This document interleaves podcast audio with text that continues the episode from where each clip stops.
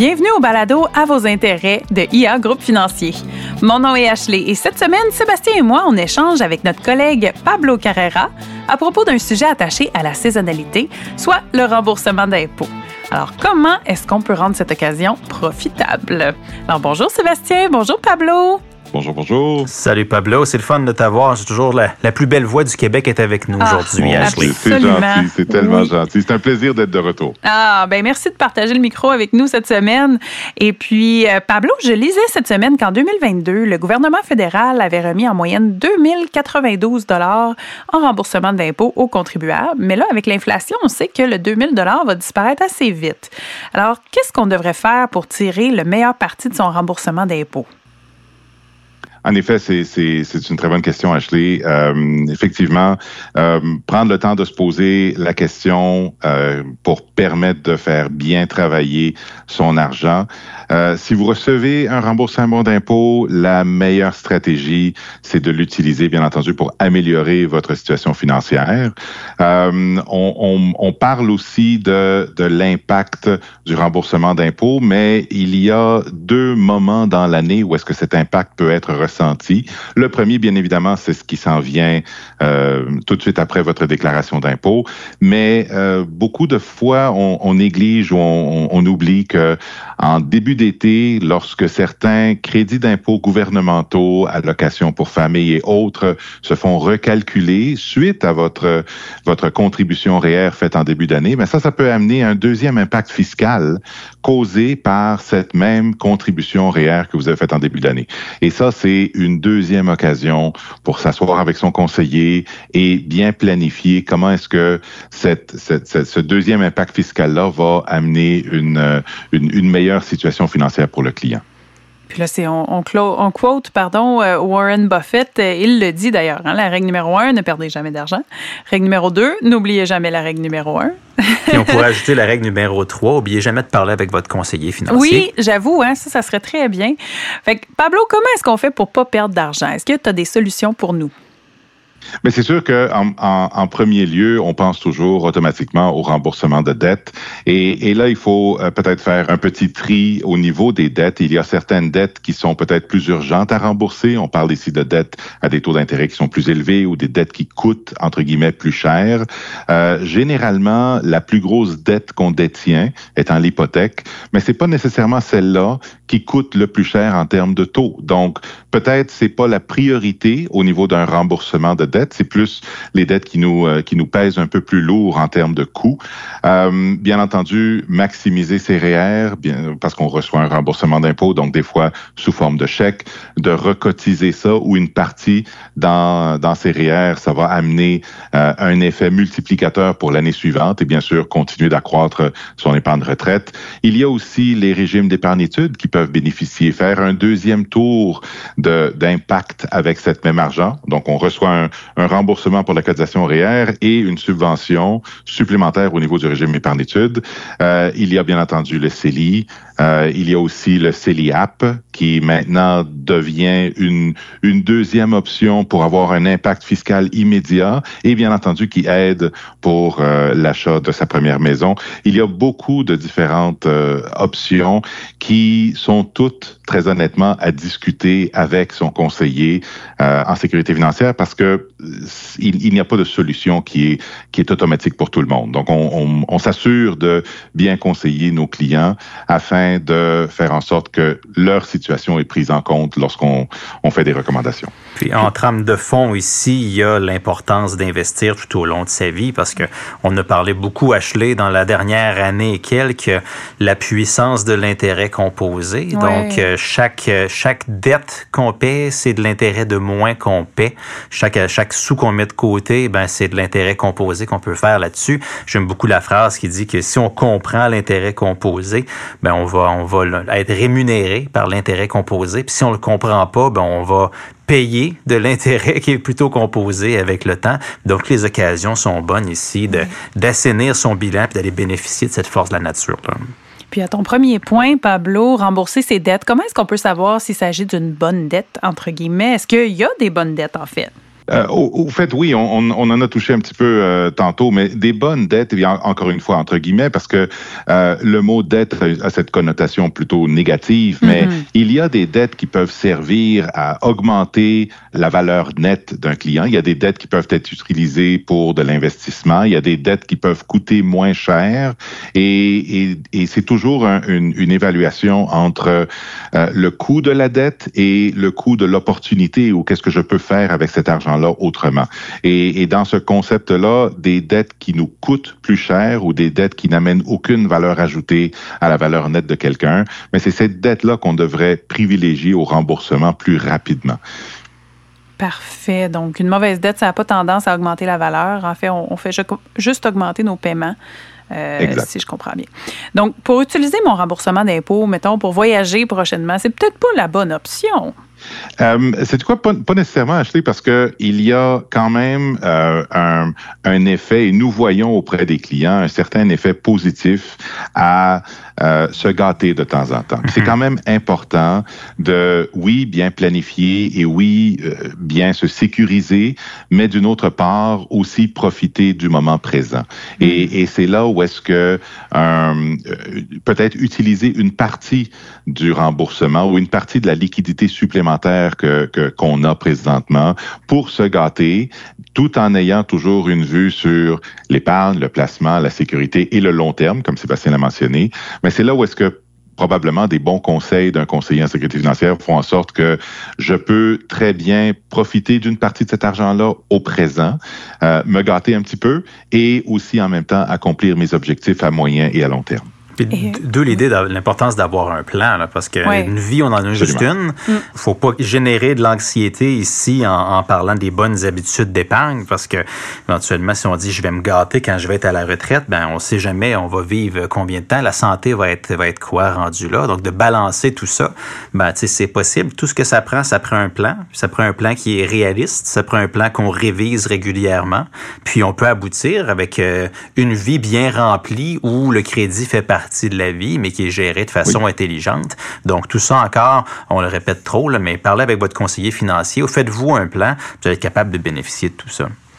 Et puis maintenant, quel montant investir? Hein? Où, quand, quoi, comment? Je sais justement, il faut, faut voir par personne, mais peut-être que tu peux nous guider un peu, Pablo. C'est sûr. Et, là, je, vais revenir sur ce que j'ai mentionné tantôt. Il n'y a pas de solution magique ou automatique qui va s'appliquer à tout le monde. Il n'y a pas une solution, une taille qui fait à tous, ça c'est sûr.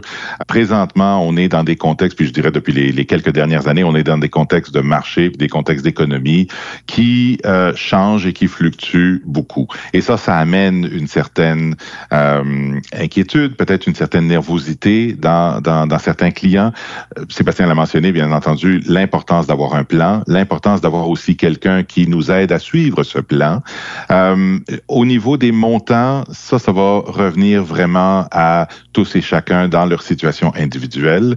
Euh, un bon conseiller est capable de nous aider à déterminer quels sont les montants, euh, disons, au niveau optimal pour atteindre nos objectifs et aussi en même temps se gâter aujourd'hui. Au niveau de où placer l'argent. Dans le contexte actuel, c'est sûr qu'on regarde pour euh, une diversification parce que c'est toujours la meilleure façon de réduire le risque. Euh, nous voyons une opportunité, disons, du côté euh, du revenu fixe, du côté des obligations, quelque chose qui a peut-être été moins en faveur dans les dernières années, mais dans un contexte de taux d'intérêt comme on connaît actuellement, on voit que possiblement au cours des, à, court terme, là, parlons des deux prochaines années, il pourrait y avoir des opportunités plus intéressantes du côté du revenu fixe qu'on n'a pas vu depuis dernièrement. Encore une fois, des bons conseils vont nous aider à, bien se placer là-dedans, sans négliger non plus le marché des actions, parce que le marché des actions peut très bien nous aider à atteindre nos objectifs. Restons diversifiés, respectons notre profil d'investisseur. C'est toujours notre point de départ en, conseil financier. C'est bien connaître son client, respecter son profil d'investisseur. Quelqu'un qui a un profil, disons, équilibré, un profil moyen, on devrait avoir des actions et du revenu On devrait ne pas être concentré dans un seul secteur. C'est pas le secteur qui a nécessairement frappé un coup de circuit l'année dernière, qui va le faire à nouveau encore une fois cette année. Donc, assurons-nous d'être bien diversifiés. Des actions qui versent des dividendes sont toujours des actions qui sont généralement un petit peu plus sécuritaires. Euh, mais encore une fois, le point n'est pas nécessairement d'appliquer une formule à tout le monde, mais plutôt de s'asseoir avec quelqu'un pour être capable d'analyser sa situation individuelle et obtenir des conseils sur la meilleure façon d'investir. C'est très bien dit, Pablo. Puis, chose que j'ajouterais, c'est que c'est important d'être investi dans les marchés en tout temps, d'essayer de, en guillemets, timer les marchés. Euh, c'est une stratégie qui, euh, qui faut, faut pas oublier que quand on sort à un certain moment, ben il faut rentrer à un bon moment aussi dans les marchés. Donc, euh, tout ce que tu dis là, tout à fait vrai. Puis de demeurer investi, euh, c'est toujours le meilleur placement, c'est lui qui vous empêche pas de dormir. Là. Ben, si un soir vous êtes couché dans votre lit, vous regardez le plafond, puis vous dites oh mon Dieu, est-ce que mon avenir est en danger? Ben ça veut dire que c'est le temps de, de prendre le téléphone puis de parler à un expert. Et tu sais, Sébastien, on, on, on se rappelle euh, des, des trois règles d'or qu'on qu'on donne toujours à, à, nos clients. Si on est capable de respecter ces trois règles simples, euh, on va être capable d'atteindre de, nos objectifs sans trop, euh, sans trop de difficultés. On se rappelle la première règle qui est d'être patient, comme tu l'as dit, de rester investi, de ne pas paniquer. La deuxième règle qui est d'être diversifié, donc de ne pas se concentrer dans un seul secteur. Et la troisième règle qui est de investir régulièrement, de ne pas justement essayer de timer le marché, de pas essayer de trouver le, le moment idéal, mais plutôt d'investir toujours de façon constante euh, et de profiter des marchés qui fluctuent. Exact. Puis ce que tu décris là, tout le monde essaie toujours de trouver c'est quoi le secret. C'est comment est-ce que je peux faire pour pour, pour, pour, pour, battre le marché. Puis la réponse, c'est exactement ce que tu viens de décrire. Puis c'est tellement simple qu'on serait fou de passer tant d'énergie, de dépenser autant d'énergie que ça à essayer de faire mieux que ça. Donc, c'est très simple l'investissement. J'ai toujours l'investissement pour votre investir pour votre carrière, pour votre retraite, ça devrait être la chose la plus ennuyante que vous faites de votre vie. J'adore ça. Et puis, Pablo, puisqu'on t'a ici et Sébastien aussi, est-ce que c'est possible d'insérer ici là, les placements que vous regardez présentement? si on veut être lié à l'actualité, c'est quoi les titres qu'on veut prioriser en Q2 2024? Pablo, est-ce que tu veux commencer quelques idées? Je, peux, oui, et honnêtement, je vais continuer sur le point précédent. Donc, encore une fois, l'idée n'étant pas de donner des conseils, parce que cela se fait euh, en, en, connaissance de cause avec le client devant nous, ses besoins, ses objectifs, ses priorités, son profil. De façon plus générale, comme j'ai dit tantôt, le, la portion euh, d'obligation ou la portion de revenu fixe du portefeuille qui a été peut-être un petit peu malmenée dans les dernières années, euh, nous voyons des opportunités de ce côté-là dans un environnement de, de taux qui devrait euh, se stabiliser, peut-être même reculer un petit peu. Euh, on voit une portion de revenus fixes, une portion plus sécuritaire du portefeuille qui pourrait générer des belles surprises. Euh, du côté des actions, c'est sûr qu'encore une fois, on va favoriser beaucoup la diversification. Euh, la technologie a été le moteur de croissance dans les dernières années et ça pourrait le continuer.